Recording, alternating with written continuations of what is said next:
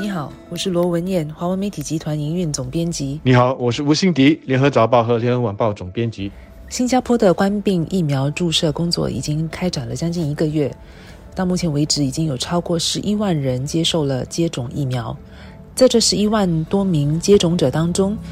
当局透露有四百三十二人有不良的反应，其中三人是严重过敏。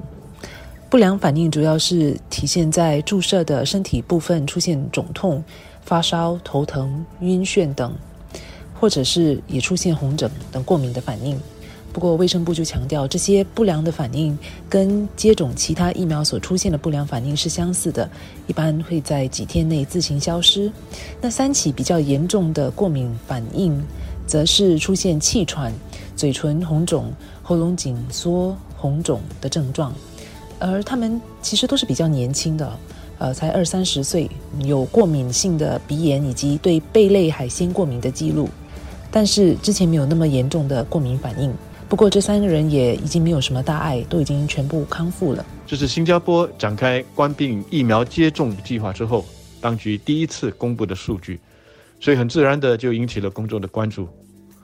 我记得当天晚上我们接到文告已经是十点多了，但是我们的网站。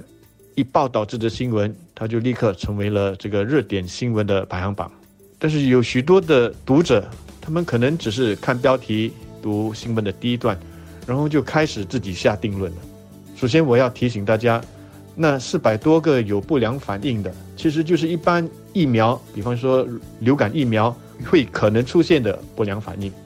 我自己呢，每年有打一次这个流感疫苗的习惯。我就亲眼看过一个年轻的女子，她原本好好的，但是打了流感疫苗之后，一站起来，她就突然脚软，整个人没有了力气。但是在护士等等这些人扶着她，让她休息，过了十多分钟，她就好了，还能够自己走去付钱。这就是不良反应的一种，它属于少数，而且在很多的时候，它是连治疗都不必的。但是，一有这样的情况，当局就得通报，就会被记录。还有计算在不良反应的这个案例之中。至于那三个呃严重过敏的，那就真的是算是严重的。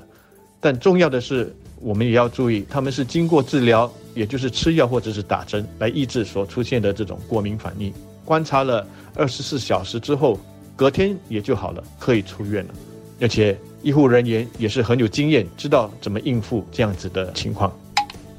在本地到目前为止。对接种疫苗出现严重过敏反应的发病率是十万剂疫苗中有二点七起，略比国际的大概一至二起高了一些。但这主要是因为本地的接受疫苗的那个基数还很小，我们才刚过十万呢，而国际上其实是已经有几百万人接受了疫苗的接种。随着更多新加坡人接受接种疫苗，并发率预期也会跟着降低。美国就是一个例子。在美国出现严重不良反应的比例，在当地更多人接种之后下跌，